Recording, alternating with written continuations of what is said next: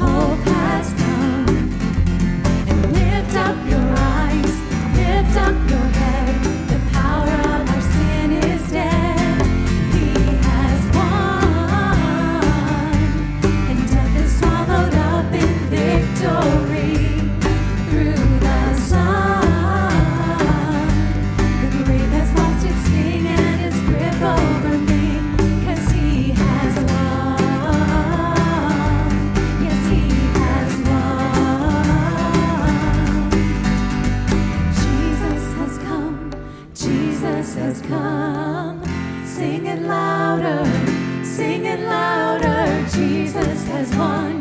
Jesus has won.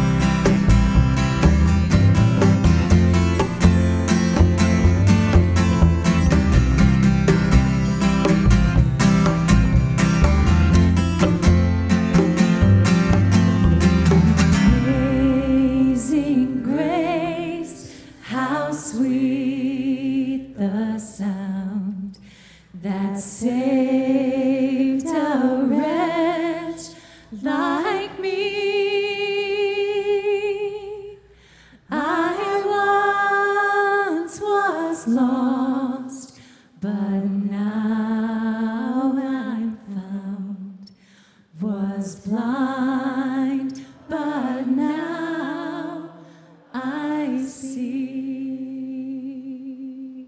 Amen. Amen. Well, welcome this morning. We're so glad that you're here worshiping with us. Before you're seated, would you take a moment and greet someone around you?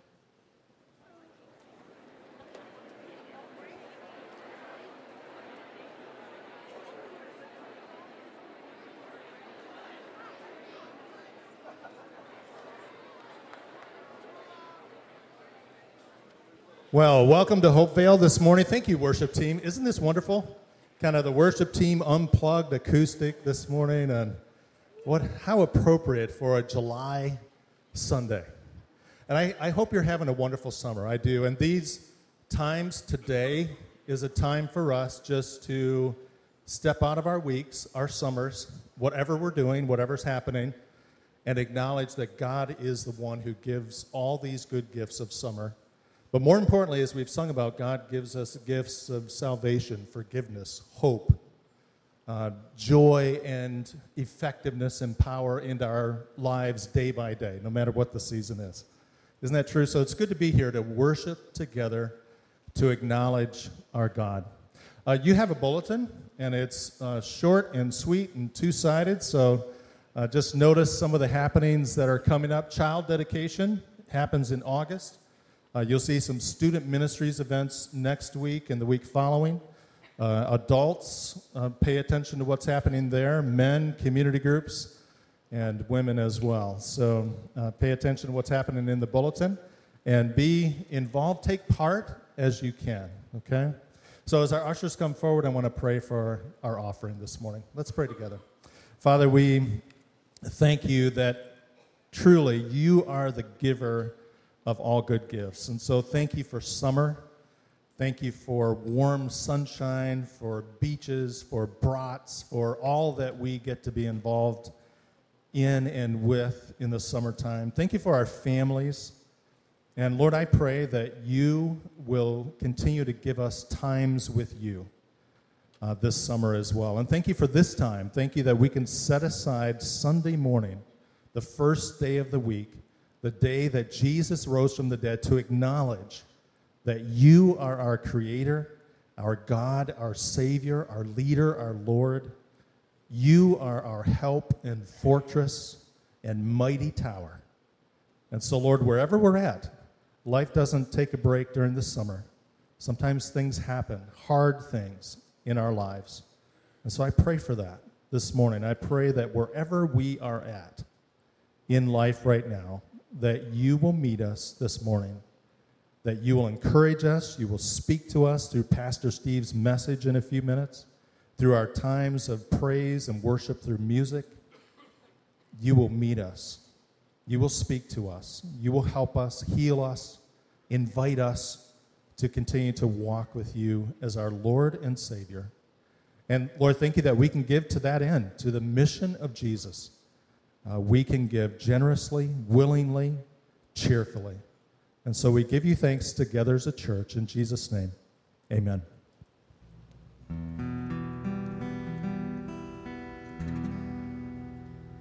My heart will sing no other name, Jesus, Jesus.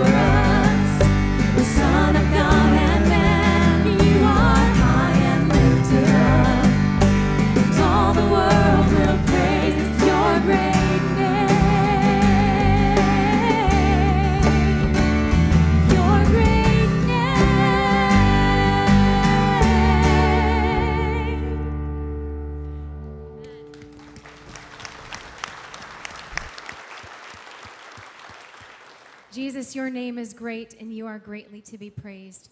We thank you, Father, for being in this place. We thank you for your presence. Thank you for your peace. Thank you that you are our conquering King. And I pray, God, that you would just prepare our hearts to hear this message. Prepare our hearts to hear what you have to say to us this morning. In Jesus' name, amen. You can have a seat.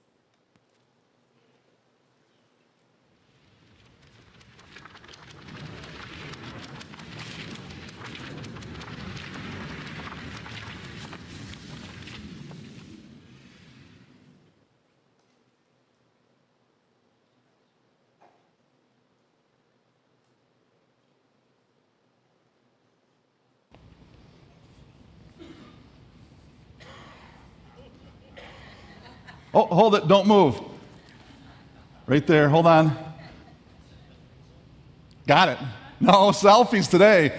Some of you got it, right? What's going on? What's the craze? Pokemon, right? Sorry, I got a little distracted in the back. I mean, there's Pokemon all over the place. Do you guys know that, that Hopevale is a Pokemon stop? No, seriously, like right out in front of North Campus. There's one at South Campus. I mean, Pokemon is doing something that some of us haven't been able to do ever. I mean, like, he's getting people to come in the church parking lot and come through the driveway here. right? I'm like, we got to capture this somehow. Crazy times, right, with Pokemon Go. It's the craze that has uh, taken everybody over, I think. Um, somehow it's, uh, it's, it's just a little bit um, amazing when you see all the people kind of on the streets and parks and different places, right? Um, when we were doing this, uh, starting this series on, on heroes and talking about it earlier this summer, I, I couldn't help but think, man, I'm going to get the opportunity to, to talk about Spider Man and tie it into my message and how amazing Spider Man is. And now Pokemon has kind of made Spider Man irrelevant, right? Um, for those of you in the venue this morning, um, welcome. I don't know if there's any Pokemon down there, but don't look now. Just go ahead and wait, and uh, you can check later, I guess. But um, heroes, right? Uh, if you were here last week, Pastor Sam was talking about Karis jumping up into his arms when they were out on the uh, break wall up in Tawas and whispering in his ear, You're my hero. And I thought, man, how awesome is that? Like, just to be able to go back to those days. My kids are 18. I've got twins that are 22, a 25 year old. I'm like, those days are pretty much done, right? Well, last week I went through the commendation process and being officially recognized, right, as a pastor. And, and um, we went out to eat lunch afterwards, so bought some food. We were talking about buying some new shoes and some hats from Lids. And all of a sudden, I became my kid's hero again, right? A little food, a little money, it still works. It just changes a little bit as they get older.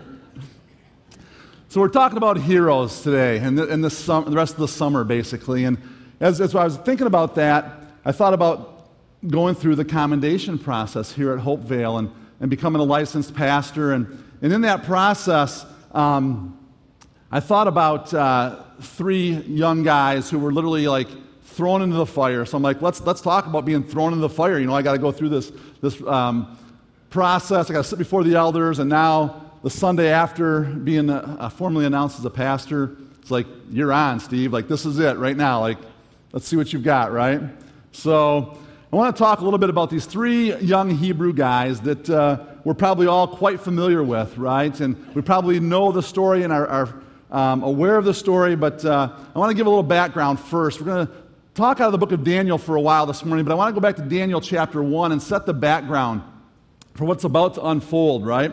So, Daniel, Daniel chapter 1, uh, verses 3 through 7 says this Then the uh, king ordered Ashpenaz, chief of his court officials, to bring into the king's service some of the Israelites from the royal family and the nobility. Young men without any physical defect, handsome, showing aptitude for every kind of learning, well informed, quick to understand, and qualified to serve in the king's palace. He had to teach them the language and literature of the Babylonians the king assigned them a daily amount of food and wine from the king's table. They were to be trained for three years, and after that, they were to enter the king's service. Among those who were chosen were some from Judah Daniel, Hananiah, Mishael, Azariah. The chief official gave them new names. To Daniel, the name Belteshazzar. To Hananiah, Shadrach. To Mishael, Meshach. And to Azariah, Abednego. So, a little bit of background, right? Here's some young, buff, good looking guys. I mean, they're smart, they're qualified. Maybe in some ways they might be overqualified, right? I mean, these were the best of the best. I mean, they had it going on, right? Then you kind of jump to verse 17 of uh, that first chapter, and it says, God, God gave them knowledge and understanding of all kinds of literature and learning. And then in uh, verse 20, he says, it says that uh, he, the king, found them 10 times better than all the others in the whole kingdom. So these guys had the gifts, the capabilities, the qualities, the things that we might recognize today as being somebody that, you know, they've got some potential. They've got some, uh, some things that uh, we see great uh, things coming from these guys. So then we jump to chapter 3, and this is where the story unfolds of Shadrach, Meshach, and Abednego. And I, this is going to be long. It's a long stretch, but I'm, I'm going to summarize it, so I'm not taking everything directly from that chapter in terms of word for word, but we're going to summarize that, and we're going to catch the, the key parts of this story, right? So it says this King Nebuchadnezzar uh, made an image of gold 90 feet high and 9 feet wide. He then summoned all the officials to come to the dedication of the image that he had set up. Everyone uh, was commanded to fall down and worship the image of gold when they heard the sound of the music. Not the sound of music, okay? Not Julie Andrews, but the sound of the music, right? Whoever does not fall down and worship will immediately be thrown into the blazing furnace. As soon as they heard the sound of the music, all the people fell down and worshiped the image. At this time, some astrologers came forward and denounced the Jews. So these guys were a little bit jealous of what was going on. They said to the king, There are some Jews whom you have set over the affairs of the province of Babylon Shadrach, Meshach, and Abednego, who pay no attention to you. They neither serve your gods nor worship the image of, of gold you have set up. Furious with rage, Nebuchadnezzar summoned Shadrach, Meshach, and Abednego. Now, I don't think he picked up his cell phone and said, Hey guys, I need to talk to you. Can you get up here right away? I mean, somehow he figured that out, right? No cell phones in those days, but it happened. Is it true that you do not serve my gods or worship the image of gold I have set up? When you hear the music, if you are ready to fall down and worship the image I made, very good. But if you do not worship it, you will be thrown immediately into the blazing furnace. Then what God will be able to rescue you from my hand? Shadrach, Meshach, and Abednego, as we know, okay, they replied, We do not need to defend ourselves before you in this matter. If we are thrown into the blazing furnace, the God we serve is able to deliver us from it, and he will deliver us from your majesty's hand. But even if he does not, we want you to know we will not serve your gods or worship the image of gold you have set up. The king was furious. I mean, all of a sudden the story changes, right? These guys had been in the king's favor, they'd been promoted to high places. Now it's about to change. The king's attitude changes. He's ticked. He told his soldiers to heat the furnace seven times hotter and tie them up and throw them into the blazing furnace. The king's command was so urgent and the furnace so hot that the flames of the fire killed the soldiers and, uh, who had taken up Shadrach, Meshach, and Abednego. And these three men firmly tied, fell into the blazing furnace. And the story continues, right? The king leaped to his feet in amazement and asked his advisors this astonishing thing Weren't there three men that we tied up and threw into the fire? Of course, they agree with the king, right? Certainly, yes, your majesty. He said, Look, I see four men walking around in the fire, unbound and unharmed, and the fourth looks like a son of the gods. Nebuchadnezzar then approached the opening of the blazing furnace and shouted, Shadrach, Meshach, Abednego, servants of the Most High God, come out, come here. So they came out of the fire, and the leaders and all the people crowded around them. I mean, they had to check this out, right? They saw that the fire had not harmed their bodies, nor was a hair on their heads singed. Their robes were not scorched, and there was no smell of fire on them.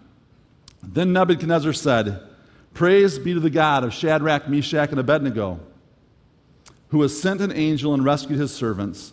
They trusted in him and defied the king's commands and were willing to give up their lives rather than serve or worship any God except their own God. Note capital G, capital G in that, right? Therefore, I decree that the people who say anything against the God of Shadrach, Meshach, and Abednego be cut into pieces, and their houses be turned into piles of rubble, for no other God can save in this way. Then the king promoted Shadrach, Meshach, and Abednego in the province of Babylon. So we've got some guys that are pretty extraordinary, right? I believe that all of us here today have something extraordinary inside of us. The question is, how do we awaken the extraordinary? And I think there's some things that we can take from these three young men, and if we can apply them, if we can put them to work in our life, if we can pattern our lives after them, in this, this simple, familiar story, then I think God can have some great things in store for us. The first thing that we can learn is this these guys were obedient. So we need to be obedient, right? And in terms of being obedient, have you had, ever had to get out of your comfort zone? Have you ever had those moments where you just weren't real excited about where you were or about what was going on, and maybe even God was calling you to do something and stretch you in some form or fashion? Well, I became a Christian when I was 16 years old, and I was attending this little country church uh, with my girlfriend at the time, and she couldn't date. Her parents wouldn't let her date. That was probably a wise thing. Um, but uh, this little country church, there were a couple of, uh, this older couple, and they would do these weekend events called lay witness missions. And they um, asked uh, my, myself and some others to, to be a part of this team that would go and visit other churches. And as a part of that, we were there to encourage and motivate and, and share what God was doing in our own lives with them in hopes that it would kind of spark greater interest in, in their own spiritual journey, right? And so, you know, 16, 17, 18 years old, the first couple I went to um, kind of sat in the background, checked things out, took it all in. The third one was in this little town, Marlette, Michigan, out in the thumb. And one of the things that would happen at these events is this leader, his name was Mick, he would pick on some of the team uh, every once in a while and have them come up and just share a little bit of their story, a little bit of what, what's God doing in your life, right? And so we're there, and all of a sudden, he's like, Steve, would you come up front? And I'm like, me? Like, there's another Steve here, right? Like, not Steve Fletcher. It's got to be someone different, right? You want to talk about being out of your comfort zone? I was out of my comfort zone. For the first time, I was really asked to express what I truly believe in Jesus. And what was God doing in my life as an 18 year old at that point in time? I think it went all right. Um, I really don't remember a lot of what was said that day or that night. Later on that evening, the, the students, we split off, the adults split off, and we had our time together. And afterwards, this, this guy about my age comes up to me and said, Hey, I want to talk to you. And he started to express what was going on in his life. It paralleled some of what was happening in my life. And Lonnie began to indicate that uh, He'd been in church, but he really didn't know Jesus as his Lord and Savior, right? And I'm sitting there and, and getting a little uncomfortable, starting to sweat a little bit, and I'm like, oh man, like, God, what's going on here? And I knew that I had to turn the corner somehow with this guy. I knew that I needed to, to give him the opportunity to know Christ, and I wasn't comfortable doing that. I mean, I was out of my comfort zone. I'd kind of chosen to be there, but at the same time, I really didn't anticipate like being there, right? Sometimes we're called to get out of our comfort zone. And in that, we've got to be obedient. Shadrach, Meshach, and Abednego were obedient, right? They didn't necessarily choose to be taken into captivity in Babylon, but they had a choice to be obedient. And obedience is, is key in life, in our walk with Christ. You see, I want to encourage all of us this morning that we don't have to be responsible for the results of, of what the outcome is.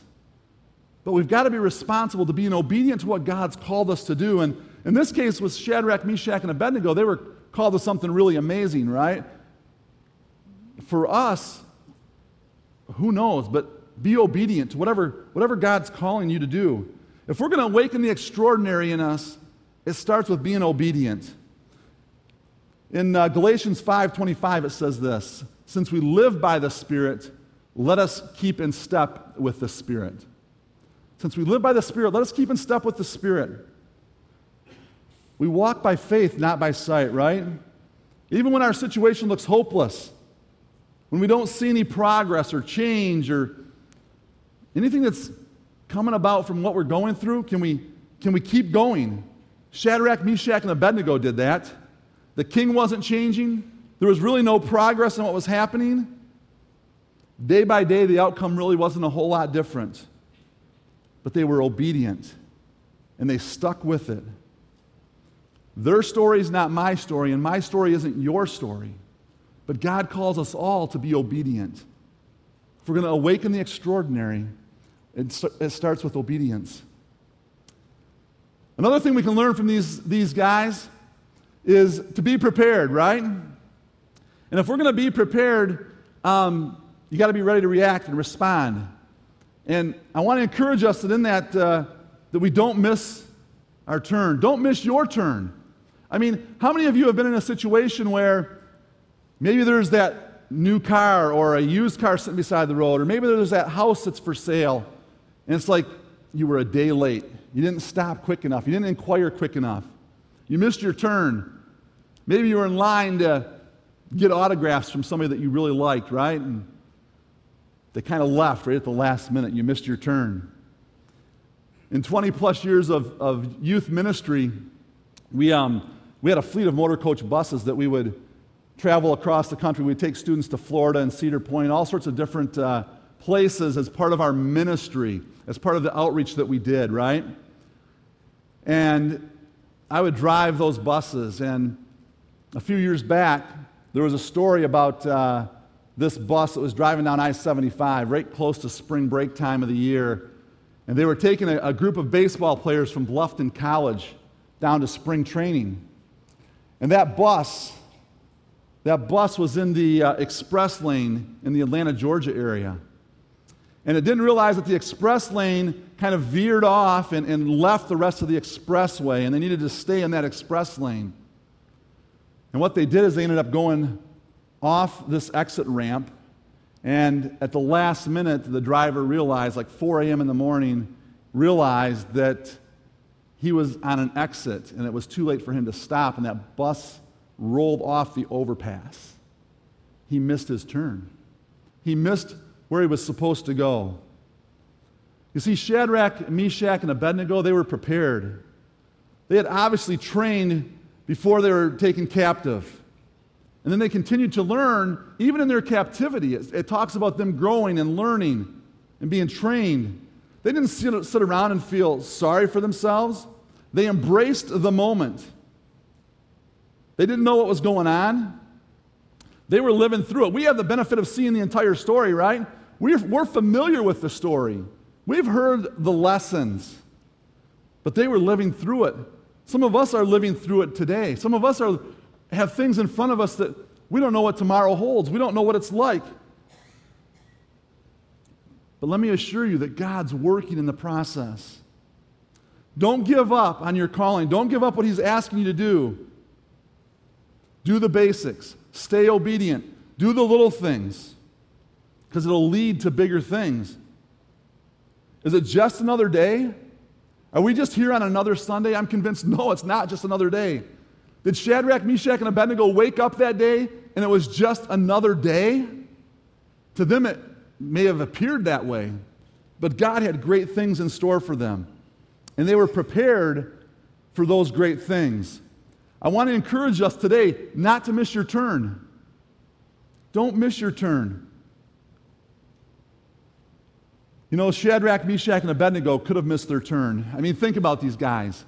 They had lots of responsibilities. They'd been promoted rapidly. There were things in front of them that needed to be done, right? They could have been filled with fear. I, I can't do that. No way, God. They could have wanted to impress the other people that they were living with. They could have continued to, to want to continue to climb the, the corporate ladder of Babylon, right? To impress the king, to be promoted to be concerned about all those things more money, more power, greater position. I want to encourage you this morning don't trade what God has in store for something far less important. Don't miss your turn. He might have something great right around the corner. 1 Peter 3:15 says this, "But in your hearts set apart Christ as Lord. Always be prepared to give an answer to everyone who asks to give the reason for the hope that you have. If we're going to wake, awaken the extraordinary, we must be prepared. Don't miss your turn because you're not ready or you're moping around or that you're giving in to sin. They were prepared and they were obedient.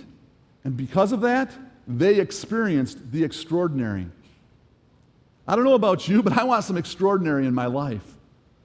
I don't want to just go through the motions. I don't want to just show up on Sunday morning. I want to show up on Sunday morning, but that's not all I want to do. I want there to be more than that. I want to live it out when I walk out of these doors. I want to make a difference for Christ. The third thing we can learn from these guys is they had to figure out how to be content. To trust God right where they were. Can you trust God right where you are? Are you ever unhappy with things, with circumstances and situations around you? Do you want to change things? I know that's the way I am. Like, I want to be in control, I want to do it my way. But can we be content right where we are? Maybe God has placed you in the fire for such a time as this. Maybe He's moving and working and is about to draw others to Him through your circumstances and your situations if we don't give up, if we don't give in, if we're not consumed by the flames and just toss our hands up and walk away. We're called to be content. In the midst of the fire, can we trust Him? You see, none of us plan on our wedding day having tough times in a marriage. Do we? Do we really think about how tough it might be or that it might get? That first day of that new job, when we're all excited, none of us anticipate how tough that boss might be to work for, or that maybe that job will come to an abrupt end for some reason. No one plans on losing someone close to us, right? But they happen, those things happen. We don't plan on being called into the doctor's office and hearing that C word, right? We don't. But life throws things at us. And sometimes we find ourselves in the midst of the fire. And I want to encourage us to figure out what Shadrach, Meshach, and Abednego figured out. They, they were somehow in the midst of this captivity, in the midst of the, the, the things that were going on around them, they figured out how to be content. You see, I think this was part of it. They had a desperate dependency upon God. Do you have a desperate dependency upon God? I mean, I can say I depend on Him. Yeah, I depend on God. Take care of this and that and provide for me. And, but do, am I desperate about it? Do I have a desperate dependency upon Him? I think that we need to have a desperate dependency upon Him. If we're going to awaken the extraordinary within us, am I just doing this on my own power, my own strength? Or is that by His power and His might? Can we trust God and be content with what we're facing? Matthew 6:33 says this, "But seek first his kingdom and his righteousness, and all these things will be given to you as well." Now he's talking about the clothes and the food and how God cares for the lilies of the field, right? But the key here is this, seek first his kingdom and his righteousness. And if we can do that, I think everything else will fall into place and we can learn to be content. We can trust God right where we're at.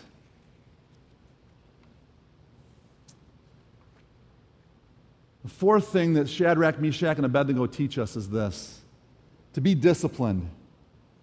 Be disciplined. When I think of that, I think about we have to take care of what's on the inside, we have to persevere. If we're going to truly awaken the extraordinary, we must be disciplined to take care of what's inside of us. You see, the battle happens in you before the battle happens for you. Did you catch that? Let me repeat that. The battle happens in you before the battle happens for you. And this is what I mean by that that there was a battle going on inside of Shadrach, Meshach, and Abednego long before, long before the battle happened within the furnace and the fire.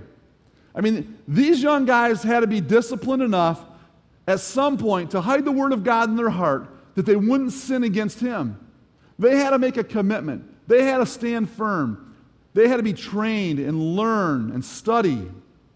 They had to get into the proverbial weight room and they had to do some, some push ups, right? They had, to, they had to put in some time on the bench press. They had to train at a deeper level, at a higher level. So that when the word was given, not, not the word, not the word of God was given, But when the word of the king came, right? When the music started to play, and they were told that they needed to, to, bow down before this image, when the pressure was turned up and the flames were flying high, they had to be disciplined enough ahead of time to face that. When the heart started to beat a little faster and the sweat started to form on the brow, they already knew what they were going to do. They already knew how they were going to respond. You see, the battle had started inside of them long before, long before God was going to do battle for them in the furnace. Don't wait till the, the flames are flying high to be disciplined and be prepared and be ready and to be obedient. Start ahead of time, put it into practice. Because if we're disciplined and able to persevere, then we don't have to question God. They didn't have to question God about, God, why? Why are we going through this? Why are we being held here? What are you doing about this, God? Where are you? Why have you abandoned us? I mean, how many times am I like that? How many times do we get like that? We get a little whiny sometimes with God, right? Oh, God, why, why me? I don't think these guys had to do that. I mean, they may have, had, may have had some tough days, but they were disciplined. They could ignore what was in front of them, they could ignore the false gods. They could train and prepare to shine. They could operate out of the abundance and the overflow of their heart because they had taken time before the fire was there. They could be instinctive instead of reactive. They could face the fire with confidence, and they could do the extraordinary. Hebrews 10 35 and 36 says this So do not throw away your confidence, it will be richly rewarded. You need to persevere so that when you have done the will of God, you will receive what He has promised.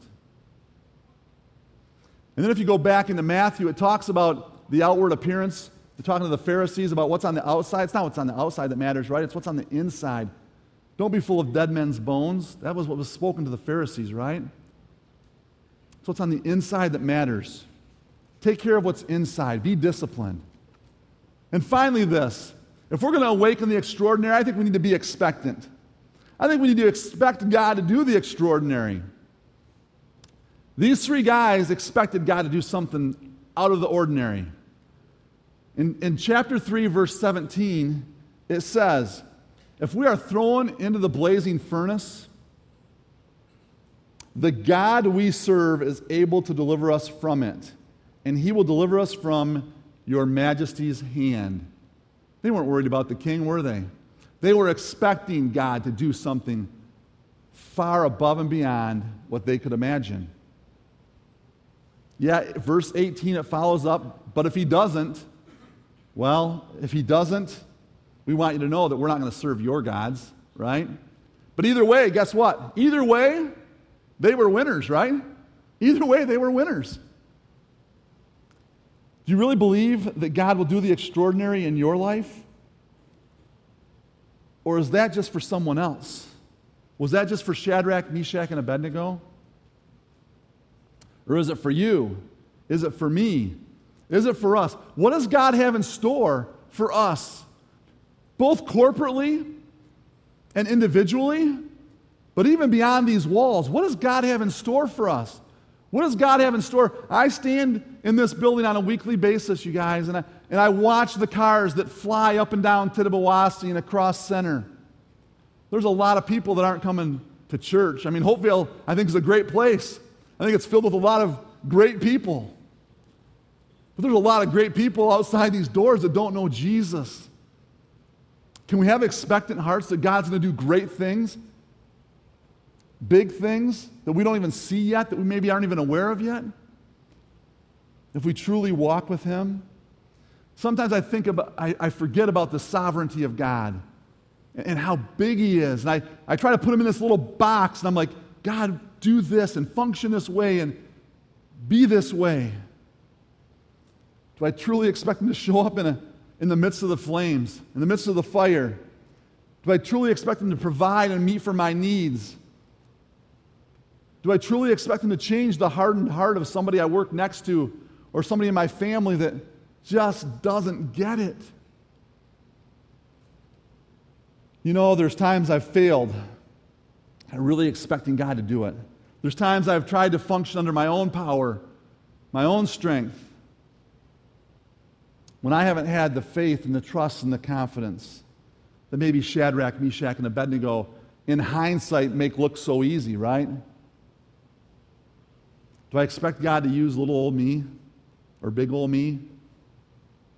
The impossible is where God starts, and miracles are what He does. In the midst of the fire, God provided a deliverer. To him who is able to do immeasurably more, it says in Ephesians 3:20. To him who is able to do immeasurably more than all we ask or imagine, according to his power that is at work within us. At work within us, not just working out there, but within us. Expect God to work in the middle of the fire. What was meant for harm, God may have meant for good. What awakened the extraordinary in Shadrach, Meshach, and Abednego? They believed, they trusted, they were obedient, they expected God to show up in a big way. They knew they had a deliverer. You see, they, they knew about their people being delivered from Egypt, right? They knew the story. And maybe that helped give them confidence that, that God wasn't going to abandon them and He was going to provide a deliverer for them. They believed that He would. But either way, they were winners, right? You see, Christ came to prepare a way for you. Christ came to prepare a way for me. He came to be our deliverer. No matter what the fire is that you're going through, if we're going to awaken the extraordinary, it begins by recognizing our needs to be rescued from the flames and the fires that we may be walking through today. It, it starts with our need to, to realize that I need to be rescued from my sin. Are you ready to awaken the extraordinary in your life? I want to encourage you that if, if you're facing the flames, to trust God with it, to take the journey with Christ. Maybe you've never trusted wholeheartedly in Him before. Maybe you have walked through these doors for a long time, kind of gone through the motions. I'm encouraging us to a deeper faith and a deeper level. Or maybe you've walked through the doors for the first time, kind of checking things out. And it's time to get it right with Christ.